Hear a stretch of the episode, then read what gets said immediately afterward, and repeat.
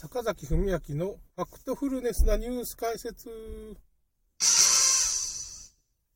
ちょっとさっき、まあ、リンク貼ったんですけど、ちょっと解説で、あのですね、メッセンジャー RNA ですね、新型コロナワクチンのメッセンジャー RNA っていうので、まあ、スパイクタンパク質っていうのができて、それを免疫が、まあ、自分の免疫が攻撃することによって抗体っていうのができて、その抗体が免疫になるって話なんですけど、抗体は免疫になりません。なりませんっていうか、抗体は免疫を下げますっていう、まあ実験結果っていうかまあ、今コロナワクチンを打った人の70%が新型コロナに感染するんですよね。まあ今んところもうね、ランセットって論文とか、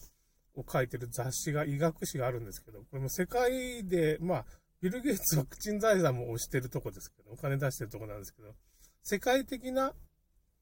医学誌が、五大医学誌がもうほとんど言ってます。ワクチンは効果ないって言っても言っちゃってるんですよ。だからまあワクチン効果ないです。あの、免疫を下げますっていうようなことがもう分かってきてるんですよね。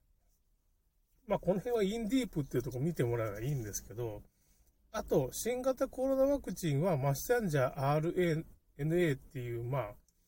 あれですね。で、スパイクタンパク質っていうのを作るんですけど、まあ、このスパイクタンパク質が毒だっていうことと、心筋症 ?5 年生存率50%の心筋性を作り出すっていうことは、もうこれは公式見解になってるんですよ。ではでも何でもないっていうか、もう、医学誌まあ、世界的な医学誌がもう認めてるんですよ。厚生労働省も認めてるんです。これも覚悟しとってください。打った人もダメですよ。ダメっていうかね、解毒しないとちゃんと。だけどね、その解毒が結構簡単っていうか、まあ、この前中村クリニックでね、その解毒方法っていうのが、発酵食品とか食べたり、まあ、漬物でも何でもいいんですけどね、まあ、漬物はだから無添加のやつとか、なるべく変なものが入ってない添加物が入ってないものとかでいいんですけどね。お酢、まあ黒酢だとか、まあアルコールとか、まあ日本酒、赤ワインとかね。あと、バナナでもいいし、イカでもいいし、まあそういういろいろ、いろんなもんが、まあ結局その、まあ味噌とか醤油とか発酵食品みたいなのを食べることによって、なんか自然に解毒されちゃうっていうか、まあそういう風なもんで、まあ、ビタミンとミネラルとグルタチオンっていうのを補給すれば、大体そういう肝臓のね、解毒作用が高まって、まあ、結局、まあ、その、新型コロナワクチンで、まあ、赤血球が、まあ、コンペイトみたいになって、外側が、要するにスパイクタンパク質で覆われてしまうんですよね、細胞の。それが結局、まあ結構頑張って解毒したら意外と治りました。普通のドーナツ。前より綺麗になりましたっていう風なラジオ一回流したんですよね、この前。だから、まあだから中村クリニックってとこの患者さんが自分で取り組んで、これも自分で取り込めるんですよ。なんかスパイクタンパク質の解毒とかね。まあサウナに入るっていうのもあるし、だから今度今回のなんか牛乳プロテインの問題は、まあ牛乳プロテインだけじゃないんですけど、必須アミノ酸がいっぱい入ってるような食物をまあ取っちゃうと、要するに、まあスポーツ選手がなんで突然するかって言ったら、まあ結局その、プロテインっていうかね、必須アミノ酸をいっぱい取っちゃってるから、スパイクタンタンパク質っていうのは、まあそのアミノ酸を原料にして、まあプロテインっていうか、まあタンパク質を作るわけですよ。そうなると、そこで まあ恐ろしいことに、タンパク、プロテインが原因になってスパイクタンパク質がたくさんできて、まあそれに酸化グラフェンっていうまあ変な毒物も入ってるんですけどね、要するに運動したらそれを、まあちっちゃいカミソリみたいなもんだと思って、まあそのちっちゃいまあ、ナノテクでできたカミソリの、まあ、その酸化グラフェンっていうのが、まあ、運動選手は血液循環が早いですからね、ぐるぐるぐるぐる回るわけですよ、体の中を。な、それでもう血管が傷ついて、まあ、血栓症になったり、まあ、炎症を起こすっていうことが一つ起こる。もう一つは、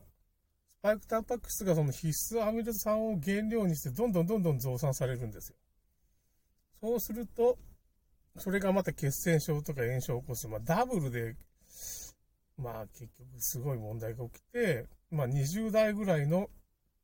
スポーツ選手、サッカー選手っていうのが、まあ結構突然したり、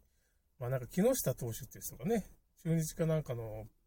選手が突然しましたよね。ワクチン接種後にね、2回ぐらいしたんかな。だからまあ、そういうことです。そういうことですっていう恐ろしいな。言うだから、年末に牛乳飲め飲めって言ってる人は、どういうことかって言ったら、まあそういうことですね。牛乳が必須アメリカンが入ってるから、それ原料にスパイクタンパク質がまあ、どんどんどんどん増える。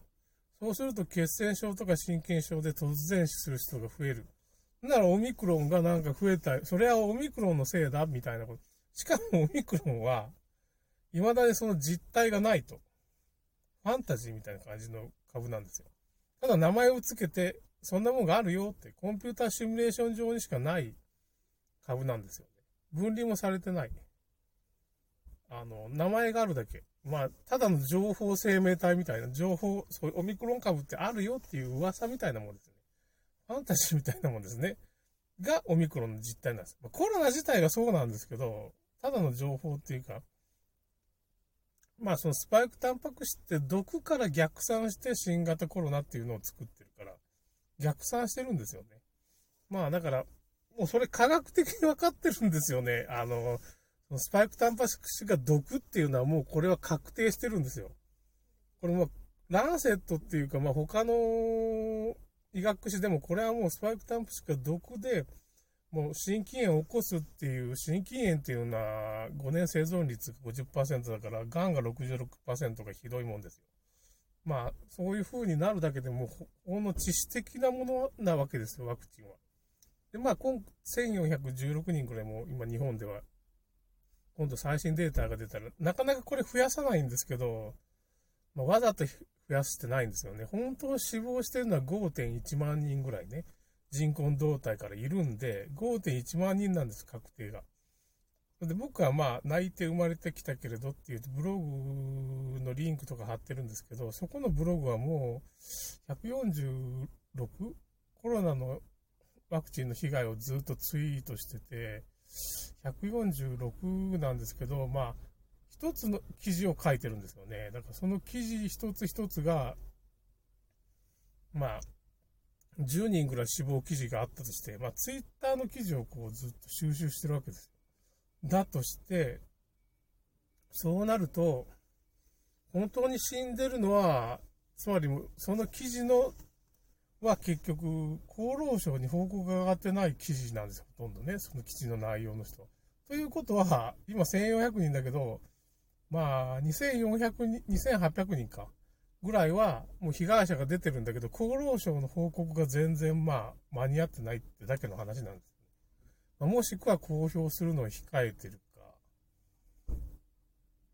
っていうこともある。ね。まあ、休めないしね、なんかなかなかその休日を取れないって厚労省っていうか、まあ、そういう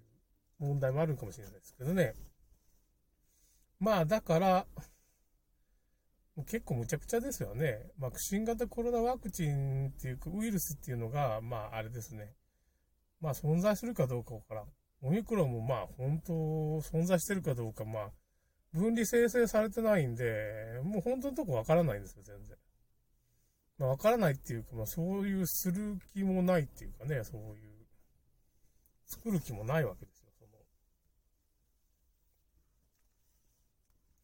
だからね、うーん、これはね、まあ僕もちょっと今頭が真っ白で、ちょっと何、何を言ってるんだったかなと思って、ちょっと話を戻すんですけど、だからまあオミクロン株がまあテレビで流行るみたいなことをまあずっとずっと言ってて、それの実態は牛乳とかプロテインを飲むことによって、スパイクタンパシク質が増えて、それが毒になって死んじゃうっていうことですね。その死んだやつをオミクロンのせいだみたいなことを言うわけですよ。何でもかんでもコロナ死と同じ手口ですね。それがこの年っていうか、この年末の、まあ、あれですね、オミクロンで死んだんだ、死んだんだ。PCR 検査ももう年末までしか使えないんですよ。もう CDC がまあ今、PCR 検査やめるって言ってますからね。今度抗体検査になるかもしれないし、来年からもうないわけですよ、PCR は。日本は使うかもしれないけどね。PCR 終わっちゃったんですよね、だから。うん。一旦返さんといかんでしょうね。PCR 検査っていうのをね。ま、日本はずるずるやるんかもしれないですけどね。まあ、要するにインフルエンザと区別がつかないんで、コロナとね、区別がつかないんで PCR もやめますって、アメリカの厚生労働省みたいなところの CDC って役所がね、アメリカ失病対策センターっていうところがもう PCR やめますと、今年末でやめるって言ってるんですよね。だからもうなくなるんですよね。将来的に。まあだから、抗体検査するのかな。まあそもそもコロナが存在しないから そんな、な、んでもでっち上げることできるし、そもそもそんな検査が作れないんですよ。だって存在しないものをどうやって適当にまあまあでっち上げりゃいいんだろうけど。ということですね。ただの風邪のコロナウイルスってあるんですけど、風邪も果たして風邪で増えるかどうかもわからん。まあ結構今回のコロナ騒動むちゃくちゃですね。あ、あとですね、その、さっきリンク貼ったんですけど、スパイクタンパク質はま2週間で分解するって言ってるんだけど、まあ5ヶ月巡回してたっていうのが分かってて、遺伝子操作でね、分解しなくしてるんですよ。そういうのも分かってます。